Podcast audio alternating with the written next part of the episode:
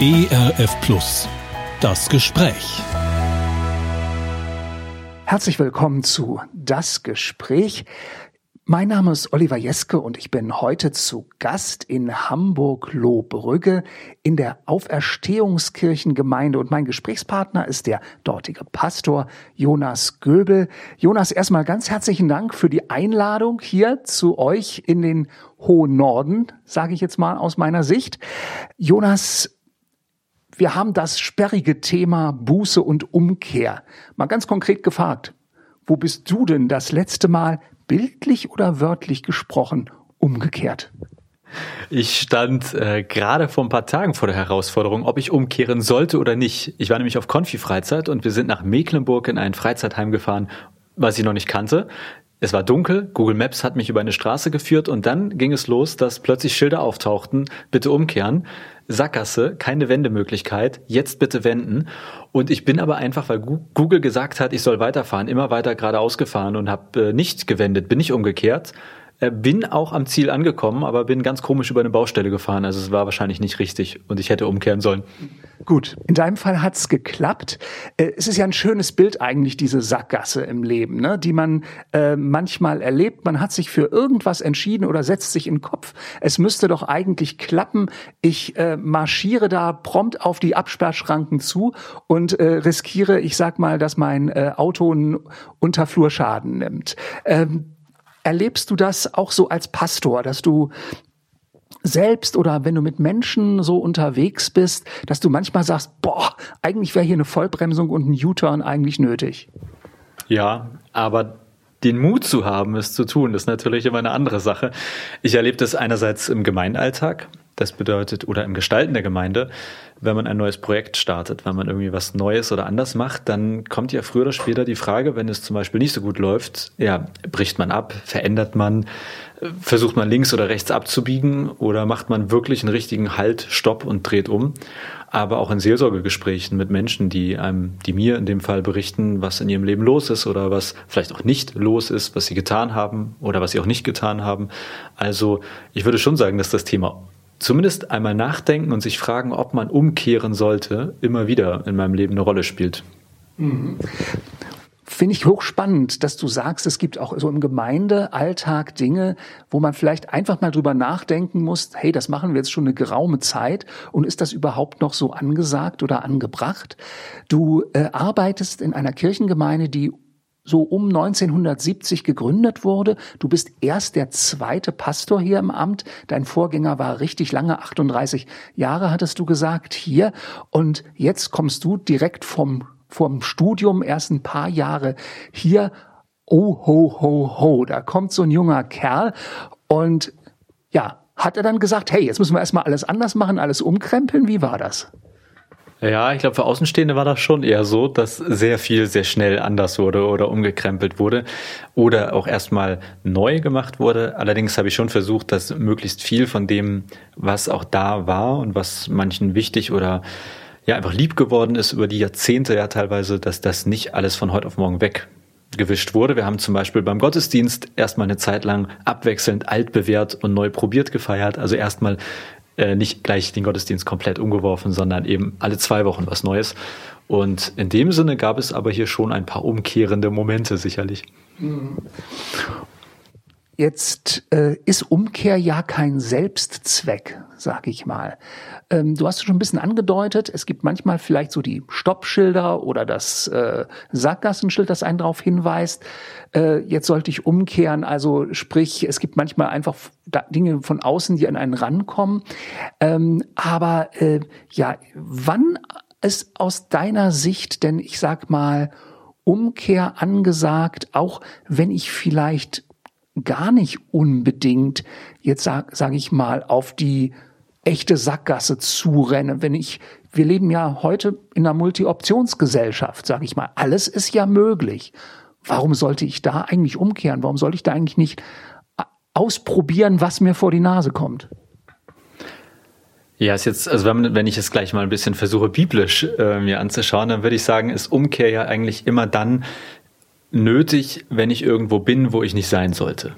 wenn ich irgendwo hingegangen bin oder hingelangt bin, wo es nicht gut für mich ist, wo ich von Gott getrennt bin, wo ich, also in dem Sinne wäre immer irgendwie die Voraussetzung, Umkehr ist dann nötig, wenn es dort, wo ich bin, nicht gut oder nicht, wenn ich nicht da bin, wo ich sein sollte. Und da finde ich tatsächlich drei Geschichten oder eine Geschichte mit drei kleineren Geschichten in der Bibel für mich am erklärendsten, nämlich von Jesus die äh, Gleichnisse vom Verlorenen. Und ich glaube, dass Jesus damit uns zeigt, wie unterschiedlich Umkehr aussehen kann oder wie unterschiedlich wir an Orte kommen können, wo Umkehr nötig ist und wie unterschiedlich wir aber auch umkehren können oder wie unterschiedlich das aussehen kann. Jetzt treffe ich, glaube ich, voll äh, deinen Herztakt, wenn ich sage, die äh, drei Gleichnisse vom Verlorenen, die musst du mal mit deinen Worten auch unbedingt erklären. Denn wir senden ja nun auch ausdrücklich gerade für die Menschen, die vielleicht einfach mal neugierig unseren Sender einschalten und sagen, na, ich muss erst mal gucken, ob das da so mit der Bibel und mit Jesus so vielleicht überhaupt das Richtige für mich sein könnte. Worum geht's denn dabei? Ja, das ist äh, im Neuen Testament, im Lukas-Evangelium und äh, Jesus erzählt diese drei Gleichnisse oder ein Gleichnis mit drei Bildern und ich versuche sie mal äh, möglichst kurz zusammenzufassen, sonst werde ich hier bestimmt unterbrochen. Also das eine ist ein Gleichnis vom verlorenen Schaf. Da erzählt Jesus, dass ein Schaf verloren geht und gesucht wird vom Hirten und am Ende wiedergefunden wird und zurückgebracht wird zur Herde. Ein anderes Gleichnis, da geht es um Münzen oder so etwas ähnliches wie Münzen, die ähm, verliert eine Frau und dann sucht sie und das ganze Haus wird auf den Kopf gestellt, bis das wiedergefunden wird oder diese Münzen wiedergefunden werden. Und äh, ein Gleichnis vom verlorenen Sohn, wo ein Mann zwei Söhne hat und der eine sagt, ich möchte mein Erbe haben, dann bekommt er das, haut das Geld auf den Kopf und irgendwann stellt er fest, irgendwie äh, war das alles Mist und er dreht um und äh, kehrt zurück zu seinem Vater. Und in allen drei Fällen ist etwas quasi verloren gegangen, in allen drei Fällen ist etwas an einen Ort gekommen, wo es nicht sein sollte. Also der Sohn ist irgendwie durch aktives Tun, mehr oder weniger, irgendwo hingekommen, wo es nicht gut für ihn war. Er ist bei den Schweinen im Dreck gelandet und hat das Schweinefutter gegessen. Die Münze hat gar nichts aktiv getan, sondern sie wurde verloren. Also eigentlich wurde mit ihr schlecht umgegangen und deswegen ist sie an einen Ort gekommen, wo sie nicht sein sollte. Und das Schaf, das hat mehr oder weniger wahrscheinlich auch nichts falsch gemacht, sondern hat den ganzen Tag gefressen. Also hat vielleicht den Kopf nicht gehoben. Hat so viel Alltag, so viel Leben um sich herum und hat irgendwann festgestellt, die Herde ist weg. Und das sind für mich drei Bilder dafür, dass es unterschiedliche Gründe geben kann, warum wir an einen Ort kommen, wo Umkehr quasi nötig ist. Durch Fehlverhalten oder durch Dinge, die wir vielleicht falsch tun, das wäre der verlorene Sohn, durch dadurch, dass Menschen mit uns schlecht umgehen. Menschen erleben ja auch in Kirche, dass mit ihnen mehr als also ja sehr schlecht umgegangen wurde und dann eben aber auch das Schaf, was wir vielleicht auch kennen, dass so viel Alltag da ist, dass wir gar nicht es böse meinen, aber manchmal auch nach ein paar Jahren feststellen, irgendwie bin ich in meinem Leben an einen Punkt gekommen, wo ich gar nicht hin wollte. Und dann, und das finde ich das Allerschönste an diesen Geschichten, dann ist es Jesus, der teilweise entweder uns hilft zur Umkehr oder eben uns selber auch sucht. Also Umkehr bedeutet für mich nicht immer, ich muss jetzt die Handbremse ziehen und einen U-Turn machen und umdrehen, sondern das Schaf, das wird von Jesus gesucht und wahrscheinlich auf den Arm genommen und zurückgetragen. Also da ist es ein, bedeutet Umkehr, eher ein, ich lasse mich finden und zurücktragen und dorthin bringen. Und vielleicht habe ich nicht mehr die Kraft. Vielleicht fühle ich mich so verloren und weiß gar nicht, wie ich umkehren soll, aber dann werde ich dort von Jesus nicht allein gelassen. Und die Münze, die wird so lange gesucht, bis sie endlich gefunden wird und wird dann wieder vielleicht in das Fach ganz liebevoll zurückgelegt, wo sie hingehört. Und beim Sohn, das ist, würde ich sagen, das, was viele mit Umkehr oder mit Buße verstehen. Die klassische, das klassische Verständnis, dass er selbst an einem Punkt war, für sich selbst festgestellt hat, ich möchte umkehren und dann zu seinem Vater zurückgeht. Und da ist aber das Schöne, dass der Vater nicht schimpft, nicht meckert, sondern er sieht seinen Sohn am Zaun und mit weit geöffneten Armen rennt er ihm entgegen und schließt ihn in die Arme und ist einfach froh, dass er zurückkommt. Also drei Geschichten finde ich, die sehr liebevoll erzählen, wie unterschiedlich Umkehr aussehen kann. Jetzt stelle ich mir vor, du arbeitest auch immer wieder mit Konfirmanden logischerweise zusammen, die junge Leute im Alter von 13, 14 Jahren. Und ja, wie bringst du denen Umkehr nahe? Welche Bedeutung überhaupt hat das für äh, so junge Menschen, das Thema Umkehr? Hat das eine Bedeutung? Ich glaube, dass, oder ich persönlich finde, dass Umkehr eher ein, ganz häufig ein Thema entweder für diejenigen ist, die schon sich als Christ, Christin verstehen. Also dass es häufig ein, eine Art Insider-Thema erstmal ist, aber nicht nur die Insider betrifft. Aber dort ist es, glaube ich, am einfachsten, es zu benennen, weil um mich von etwas entfernt zu fühlen, also um überhaupt das Gefühl zu haben, ich bin zum Beispiel von Gott getrennt, brauche ich, glaube ich, erstmal ja ein Gefühl für Gott oder ein Gefühl für meinen Ort.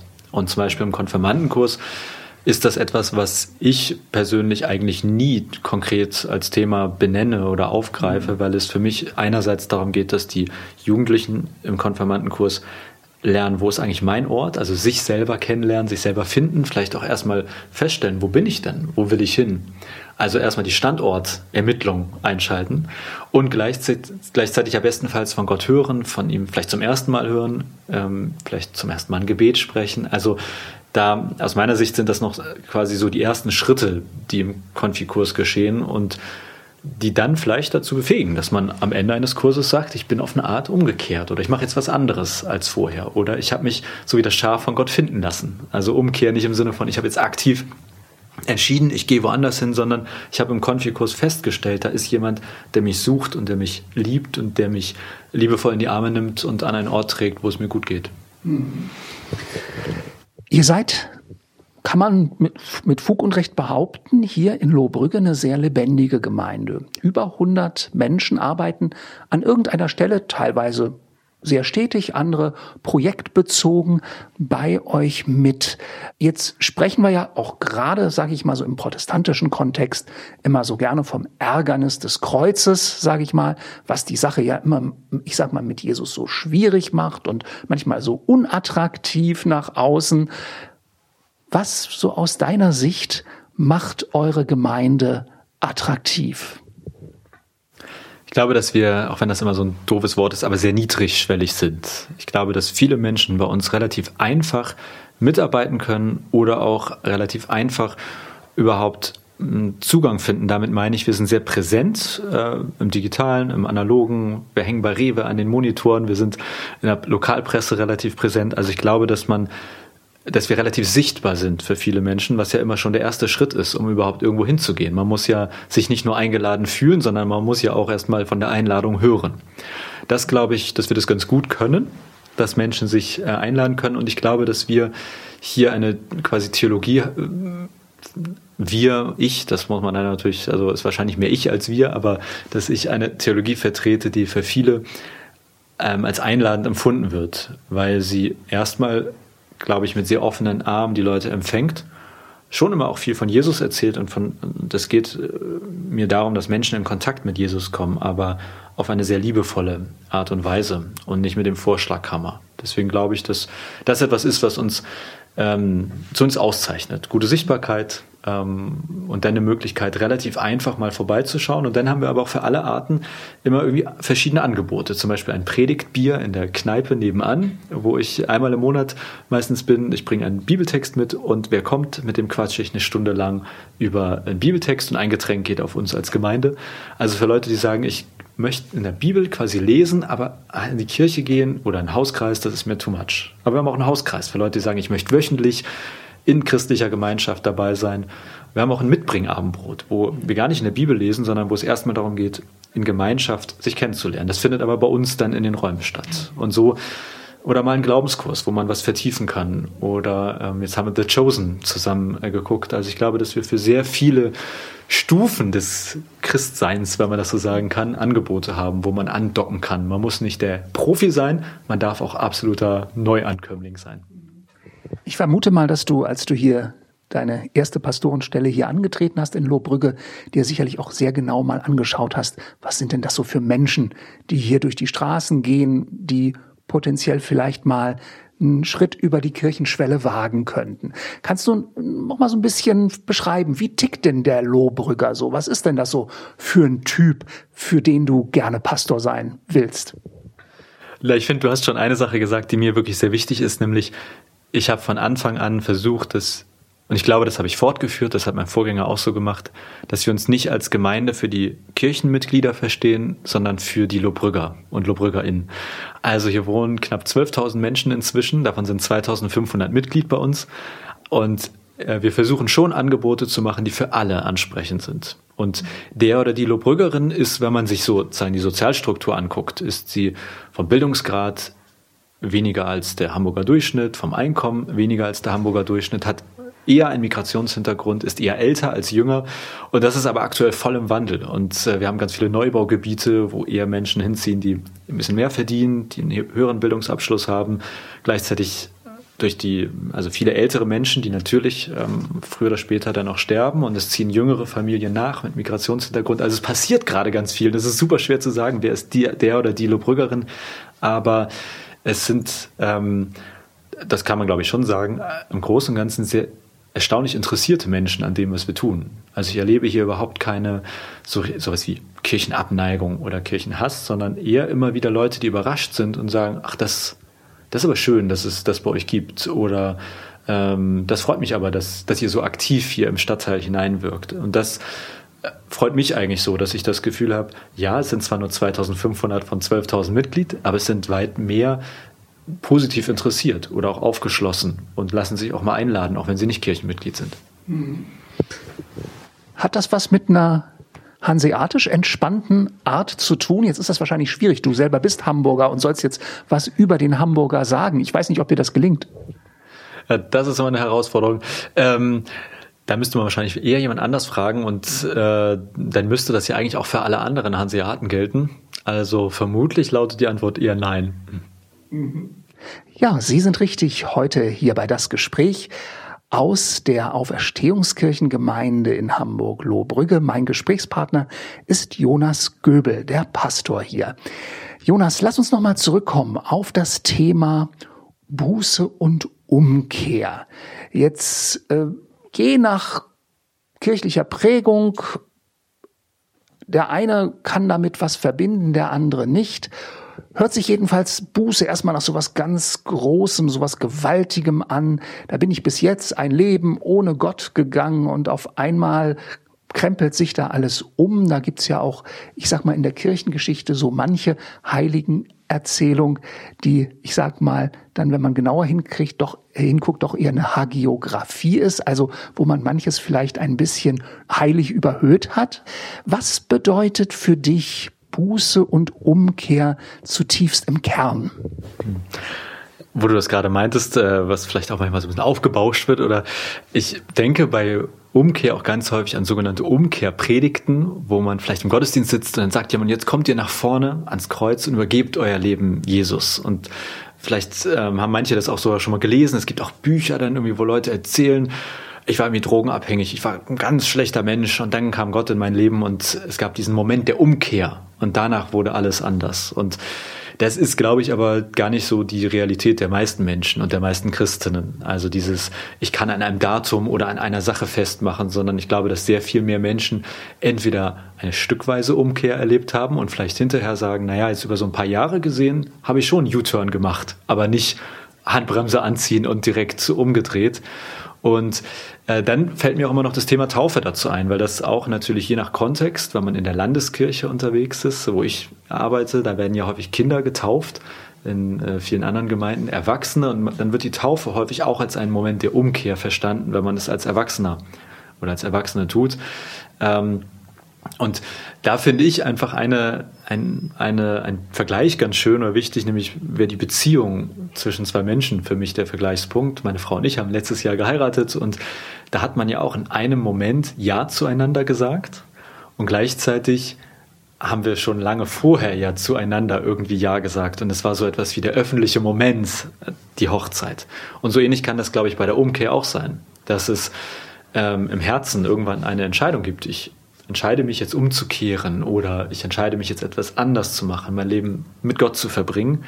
Und dann gibt es aber vielleicht einen anderen Moment wie die Taufe, wo es öffentlich wird und wo es zelebriert wird. Und dann ist es, glaube ich, aber bei der Umkehr genauso wie in der Beziehung. Also mit der Hochzeit allein ist es ja nicht getan, sondern eigentlich ist es jeden Tag wieder die Entscheidung für das Gegenüber, für den Menschen, den man da geheiratet hat. Und jeden Morgen wieder ist es eigentlich die bewusste oder unbewusste Entscheidung, ich möchte mit ihm oder mit ihr mein Leben verbringen. Und so glaube ich, ist es in der um bei der Umkehr auch. Es kann diesen einen Moment geben, den man vielleicht erst im Herzen fühlt, den man dann auch anders mit einem Datum verbindet. Und trotzdem ist es eine tägliche Entscheidung, immer wieder quasi in die gleiche Richtung zu gehen oder mit Gott unterwegs zu sein. Martin Luther hat mal gesagt, wir sind gleichzeitig Sünder und Gerechte. Und das steht für mich dafür, dass wir eigentlich jeden Tag wieder quasi die Taufe brauchen. Wir sind vielleicht einmalig getauft, wir haben vielleicht einmal gesagt, wir sind mit Gott unterwegs, wir sind umgekehrt und damit ist es aber nicht getan. Ich glaube, es ist wie in einer guten Beziehung. Im besten Fall ist es immer wieder ein Füreinander entscheiden. Und so ist es auch bei der Umkehr, finde ich, wichtig, dran zu bleiben. Und das ist nichts, was man einmal macht, abgehakt, fertig. Wenn ich umkehre, dann ist es ja auch wichtig zu wissen, zu wem ich umkehre. Warum ist Umkehr aus deiner Sicht denn zu Jesus Christus, zu Gott denn so attraktiv? Naja, also attraktiv ist das, glaube ich, auf den ersten Blick gar nicht immer, weil, äh, wie wir das zu Beginn des Gesprächs ja auch schon hatten, es kann Kraft kosten, umzukehren oder Mut. Und ich glaube, es ist manchmal attraktiver, nicht umzukehren. Also zumindest so in der Situation, in der man dann drin steckt. Ähm, ich glaube, dass Umkehr zu Jesus manchmal bedeuten kann, etwas zu beenden, etwas aufzuhören, etwas radikal anders zu machen. Und das, glaube ich, ist zumindest in dem Moment vom Gefühl her alles andere als attraktiv oder kann zumindest so sein. Ich äh, würde trotzdem sagen, dass die Umkehr zu Jesus höchst attraktiv ist, lohnenswert, weil ich glaube, dass der Gott der Bibel nur Gutes für uns im Sinn hat und dass er am Ende des Tages sehr genau weiß, was wo, wenn wir im Bild der Schafe von vorhin bleiben, wo die gute Weide für unser Leben ist. Und ich glaube, dass Umkehr zu Jesus auch eigentlich immer bedeutet, sich von ihm auf dorthin führen zu lassen, wo, wo gutes Leben für uns ist. Das muss, das heißt ja nicht, dass es nicht Schmerz und Leid gibt, dass es nicht auch schlechte Dinge gibt, aber wo insgesamt quasi der Ort ist, wo Gott sagt, hier lebst du gut, in meiner Nähe, was auch immer das heißt. Also ich glaube, dass Umkehr zu Jesus, um jetzt in diesem einen Bild mit dem Schaf und was verloren gegangen ist, bedeutet, da ist ein guter Hirte, der weiß, wo ich eine gute Weide finde, wo ein gutes Leben auf mich, ein gutes Leben auf mich wartet. Dem widerspricht ja auf den ersten Blick oft so eine Sicht auf Gott, die so ein bisschen besagt, naja, Gott will ja eigentlich, dass ich das und das und das und jenes nicht tue. Das sind vielleicht zehn Gebote oder was auch immer ich da im Hinterkopf habe. So, du sollst nicht Ehe brechen, du sollst dies nicht haben, du sollst das nicht haben. Kurz gesagt, du sollst keinen Spaß haben. Ich nehme mal an, dem widersprichst du vehement. Ja, ist denn immer die Frage, was Spaß bedeutet? Also ähm, so ein bisschen wie vielleicht bei der Freiheit würde ich sagen, der Spaß, der eigene Spaß endet da, wo der Spaß der anderen vielleicht zu sehr beschränkt wird. Also auch Gott schenkt uns Freiheit, aber ich würde sagen auch nicht Freiheit zu allem. Und ähm, so ähnlich würde ich sagen, ist es bei der Lebensfreude oder bei dem Spaß. Aber ja, ich glaube nicht, dass ein Leben mit Gott ein Leben voller Entbehrung und Einschränkung ist, wo keine Freude und keine Fröhlichkeit ist, sondern ich glaube, dass das je Mensch oder je Person sehr unterschiedlich sein kann, was das bedeutet. Und manche Christen, die gehen mit Gott in die Einsamkeit und sagen, ich gehe ins Kloster oder ich, ich tue etwas, was völlig fremd meinem Leben vorher ist. Und andere gehen gerade in die Gemeinschaft ähm, und leben vielleicht dort auch, wo ganz viele Menschen sind. Also ich glaube, es gibt nicht, dass man sagen kann, das Leben Gottes sieht so aus oder so. Und ähm, ich finde es völlig in Ordnung, wenn Menschen sagen, seitdem ich mit Gott lebe, trinke ich kein Alkohol mehr. Und andere sagen vielleicht, aber, ähm, also nicht ich erst recht, aber ich habe vielleicht durch Gott einen guten Umgang mit dem Alkohol gefunden. Und manche Menschen sagen, ich ähm, konsumiere diese oder andere Dinge nicht mehr, weil ich bei Gott bin. Und andere haben vielleicht durch Gott die Kraft gefunden, durch die Umkehr besser damit umzugehen. Also ich würde das nie so über einen Kamm scheren und ähnlich beim Spaß. Also ich glaube, das ist eher eine sehr persönliche Sache zwischen dem Menschen und Gott, was jetzt diese Umkehr so zur Folge hat. Aber meine persönliche Erfahrung wäre, dass, äh, dass Gott uns Lebensfreude schenkt. Er ist ein Gott des Lebens. Und ähm, das heißt für mich immer, dass es auch, also wo gutes Leben geschenkt wird, das, glaube ich, macht glücklich und schenkt Freude. Da gibt es Dinge, die engen mich ein, wo ich entdecke, wir bleiben wieder bei diesem Bild. Ich bin in einer Sackgasse, da komme ich nicht weiter, da wird es eng um mich, da geht es nicht weiter. Und dann kehre ich um und darf entdecken, Gott ist einer, der schenkt mir Freiheit. Freiheit ist ja, finde ich, bei diesem Thema Umkehr nochmal ein wichtiger Punkt, weil Umkehr wozu heißt ja auch eben, so wie du es beschrieben hast, es gibt Freude. Ähm, es ist gut, Dinge zu lassen, aber andere Dinge vielleicht auch ganz neu zu entdecken. Wie würdest du denn von, von äh, Gott her, von deinem Verständnis her, echte Freiheit, die uns wirklich frei macht, die Gott uns schenken will, definieren? Ich wurde äh, von meinen Konfis vor kurzem gefragt, ob Gott eigentlich jedem vertraut. Also die durften so Fragen stellen und das war eine der Fragen, wo sie meinten, da wollen sie von mir wissen, was ich antworte. Und äh, ich habe ein bisschen drüber nachgedacht und ich glaube, eigentlich Gott vertraut uns so sehr, dass er uns eben große Freiheit schenkt. Also ähm, in der Lebenswelt der Konfis wenn je mehr Freiheit man von den Eltern bekommt, desto größer ist ja das Vertrauen in den meisten Fällen. Wenn wir jetzt mal davon ausgehen, dass die Eltern es gut meinen und sich nicht, nicht für ihre Kinder interessieren. Also gute Eltern geben ihren Kindern so viel Freiheit eigentlich ja, wie sie ihnen vertrauen, vielleicht auch ein bisschen mehr im besten Fall. Und so erlebe ich das oder so empfinde ich es auch bei Gott. Er vertraut uns und schenkt uns deshalb Freiheit, unser Leben zu gestalten. Und Gleichzeitig tut er das aber mit der Zusage, dass er bei uns ist und uns nicht fallen lässt, wenn wir einen Fehler machen oder uns schimpft, wenn wir halt eine falsche Entscheidung getroffen haben, sondern ein Gott, der uns also eine, eine große Perspektive schenkt oder einen großen Rahmen, in dem wir uns äh, bewegen können und der uns aber innerhalb dieser Freiheit sowas wie ich sag mal, Leitplanken schenkt. Also auf der Autobahn habe ich auch die Freiheit, äh, zumindest die Spur zu, ich kann wählen, wie schnell und wohin und ich kann abfahren und so weiter. Und trotzdem werden Leitplanken gesetzt, um mich dafür zu bewahren, irgendwo einen zu schweren Unfall zu bauen. Und so erlebe ich zum Beispiel die Gebote oder äh, Angebote, wie ich sie manchmal gerne nenne, Gottes in der Bibel für unser Leben. Als Leitplanke, die uns innerhalb der Freiheit vielleicht davor bewahrt, irgendwo ab, runterzufallen oder runterzukrachen, was einfach sehr schädlich für uns wäre es ist natürlich immer noch meine Freiheit, voller Wucht in diese Leitplanke zu krachen oder zu sagen, es interessiert mich nicht. Aber so empfinde ich Freiheit Gottes. Ein Vertrauensbeweis inklusive Leitplanken, der uns bestenfalls hilft, äh, nicht an die Orte zu kommen, wo wir dann vielleicht wieder sagen müssen, na, da wollten wir doch gar nicht hin.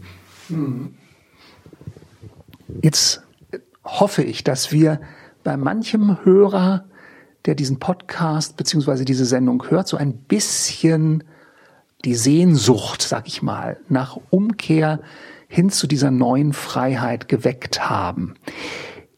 Ich würde gern noch mal auf euer Gemeindeleben zurückkommen, Jonas.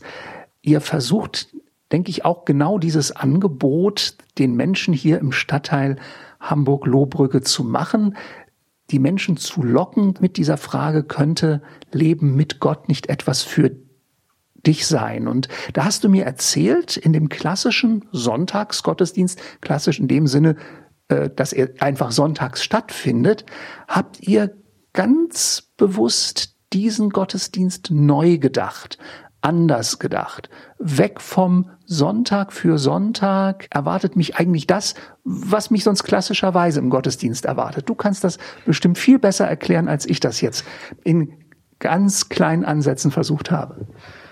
Ja, also im Prinzip kann man unseren Gottesdienstbesuch jetzt so planen wie ein Theaterbesuch. Also äh, wenn man sagt, ich gehe mal wieder ins Theater, dann guckt man ja, je nachdem, wo man ist, hat man vielleicht nur eins in der Nähe oder mehrere, aber jetzt angenommen, man weiß, ich möchte in dieses Theater gehen, dann äh, guckt man in das ausgedruckte Programm oder geht auf die Webseite und dann kann man meistens, hat man zwei Möglichkeiten, den Theaterbesuch zu planen. Entweder ich klicke auf Programm oder auf, sehe, welche Stücke laufen und pro Spielzeit laufen, je nach Größe des Theaters, irgendwie vielleicht ein bis mehrere Stücke. Und dann kann ich da sehen, ah, das ist Shakespeare, nee, den mag ich nicht so gerne. Oh, das ist was ganz Modernes, das mag ich auch nicht. Ist was mit Musik, das finde ich gut, da gehe ich hin. Und dann klickt man drauf und dann sieht man verschiedene Termine, wo dieses Stück aufgeführt wird.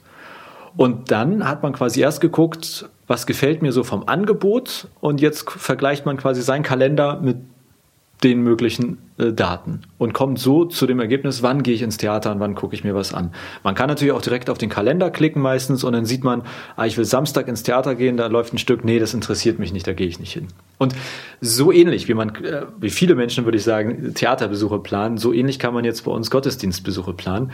Wir haben äh, pro Quartal, pro Spielzeit vier verschiedene Stücke, die so drei bis viermal in identischer Form angeboten werden. Also wenn jemand sagt, ich möchte mal wieder in den Gottesdienst in Lobrügge gehen, dann kann man in das ausgedruckte Programm gucken oder online auf unsere Webseite gehen und dann sieht man da, ah, die nächsten Monate, da läuft einmal was mit Gospel, einmal gibt es ein Bibel- und Biertasting, einmal gibt es einen Gottesdienst über Johann Sebastian Bach und sowas Kreatives, wo ich irgendwie basteln kann.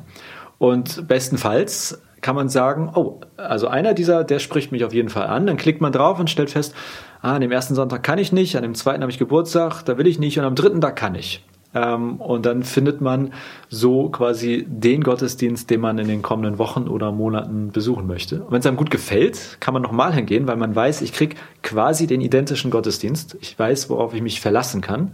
Und man kann auch gut einladen, weil man weiß, die Predigt zum Beispiel, die fand ich gut und die wird nächstes Mal genauso sein. Da muss ich keine Sorge haben, dass plötzlich was anderes kommt. Und das machen wir seit ein paar Monaten und erleben, dass sehr viel mehr Menschen, also sehr viel mehr unterschiedliche Menschen in unsere Gottesdienste kommen als vorher und auch insgesamt mehr Menschen. Also bei uns läuft das gerade ganz gut an. Aber es ist halt für ganz klassische GottesdienstbesucherInnen schwierig, weil man nicht mehr jeden Sonntag einen mehr oder weniger anderen Gottesdienst hat. Mhm. Das ist für manche äh, eine Umstellung. Und ich glaube, der klassische Talar bleibt bei dir auch des Öfteren im Schrank hängen, oder? Ja, das hängt jetzt vom Stück ab. Also bei Johann Sebastian Bach, äh, dem Gottesdienst, da ist er dabei. Äh, und in diesem Fall bei allen drei anderen nicht. Aber das ist immer so je nach Genre, also wie es, wie es vielleicht passt. Also wenn wir da jetzt Bibel- und Biertasting machen und auf Sofas sitzen, dann äh, komme ich auch leger. Äh, ja, genau. Das entscheide ich dann immer so, wie es gerade zum Gottesdienst passt.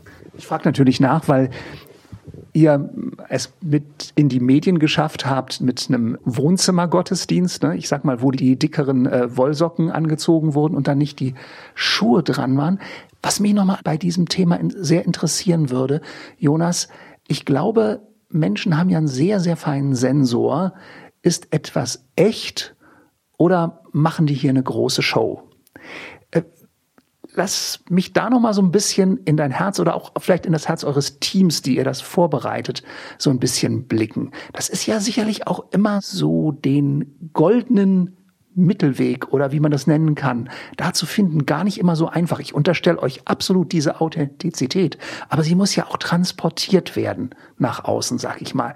Wie habt ihr dieses Gespür gekriegt sozusagen? Auf der einen Seite Menschen durchaus mit was zu locken, wo man, wo was ein Hingucker ist, aber wo man gleichzeitig sich nicht selber vorwerfen lassen muss hinterher, ah, naja, eigentlich war es jetzt doch, ging es uns in erster Linie ein Stück um die Show. Ich musste gerade an meine Ausbildung denken, also als Vikar. Äh, und wir hatten dann so Wochen, wo wir, wir haben eigentlich immer nur den klassischen Gottesdienst gelernt. Und dann haben wir gelernt, wie wir im Talar, also diesem schwarzen Gewand von uns äh, Pastoren, wie wir schreiten. Und ich habe mich so unwohl, so unauthentisch gefühlt. Und in einem klassischen Gottesdienst fühle ich mich auch nicht authentisch. Ich mache das, aber es ist ehrlicherweise keine Gottesdienstform, die ich selber privat gerne besuche. Und deswegen ist das, äh, also habe ich mir relativ früh vorgenommen, ich möchte möglichst Gottesdienste feiern, die ich auch privat gerne besuchen würde. Und äh, das, da beginnt, glaube ich, sozusagen das Authentische. Wenn man das ist ja nicht Egoismus, würde ich sagen. Also, ich, dass man sagt, ich feiere jetzt nur noch, was ich will. Äh, man muss natürlich auch darauf achten, dass es irgendwie etwas ist, was anderen gefällt. Aber da beginnt es für mich, dass äh, Dinge, wo ich selber irgendwie vielleicht innerlich merke, also ganz das Wahre ist es nicht, äh, dass man dort beginnt zu überlegen, was, was würde denn dazu führen, dass es für mich authentisch wird. Und dann für mich kann ich auch sagen, also für mich ist Gottesdienst das Herzstück von Gemeinde, für mich ist Gottesdienst das, was mir am wichtigsten ist. Und theologisch gesehen, in, in, meiner gesamten Arbeit ist mir das Wichtigste, dass Menschen, die Gott suchen, die Jesus suchen, dass sie Orte finden, wo sie ihm begegnen können. Und äh, in dem Sinne, glaube ich, bin ich sehr authentisch darin, wenn ich eine bunte Gottesdienstlandschaft anbiete, weil es genau meinem Herzenswunsch entspricht, dass ich mir wünsche, dass möglichst viele Menschen äh, zumindest eine Chance bekommen, Gott kennenzulernen und nicht ausgeladen sind, weil es vielleicht nur diesen einen klassischen Gottesdienst gibt und der sie vielleicht auch nicht anspricht, weil sie keine Orgelmusik mögen, nicht um 10 Uhr aufstehen wollen oder das mit dem Aufstehen und Hinsetzen immer ganz komisch finden. Und jetzt haben wir eine Wohnzimmerkirche, wo Leute in Jogginghose kommen, ihren Hund mitbringen können und in, selber auch ganz authentisch sein dürfen und sich aufs Sofa lümmeln können und äh, natürlich in der Predigt hören sie dann was von Jesus und ähm, ich versuche die Liebe Gottes in diesem Gottesdienst drüber zu bringen. Also ich glaube, dass mein authentischer Wunsch, Menschen irgendwie in die Nähe Gottes zu bringen oder sie Gott näher zu bringen, in dieser Buntheit viel, viel klarer wird als in einem einzigen klassischen agendarischen Gottesdienst. Jesus, der sich rumlümmelt im Wohnzimmer, ist ja auch so ein bisschen, sag ich jetzt mal, den Jesus, den du in einem deiner fiktiven Bücher beschreibst. Wie bist du auf die Idee gekommen, Jonas? Ja, also Jesus die Milch ist alle war der Startschuss. Äh, ein, ein Buch, in dem ich mir vorgestellt habe, was wäre, wenn Jesus Christus heute wieder auf die Welt käme. Und also natürlich in dem Sinne jetzt äh, ausgedacht, aber einfach bei mir an der Haustür klingeln würde und dann zieht er bei meiner Frau Trixie und mir ein und wir sind in einer WG.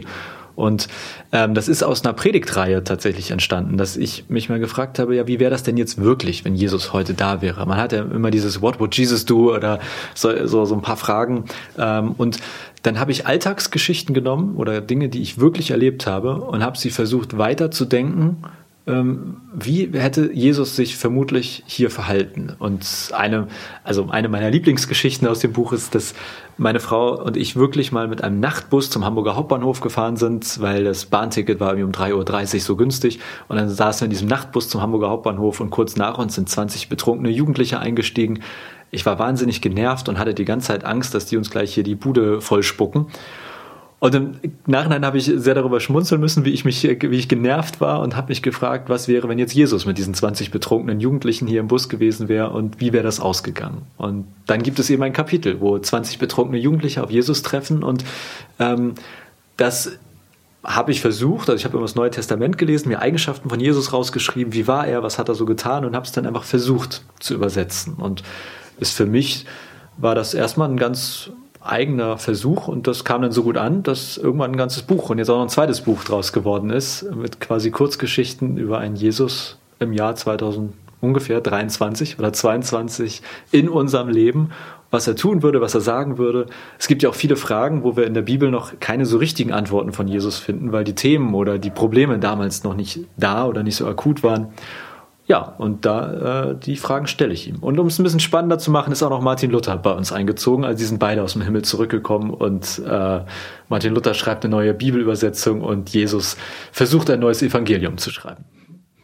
Natürlich finden Sie dieses Buch bei uns im ERF-Shop. Was mich natürlich interessiert, was hast du denn für ein Feedback auf dein Buch bekommen bisher? War das eine breite Spanne oder war das durchgehend positiv?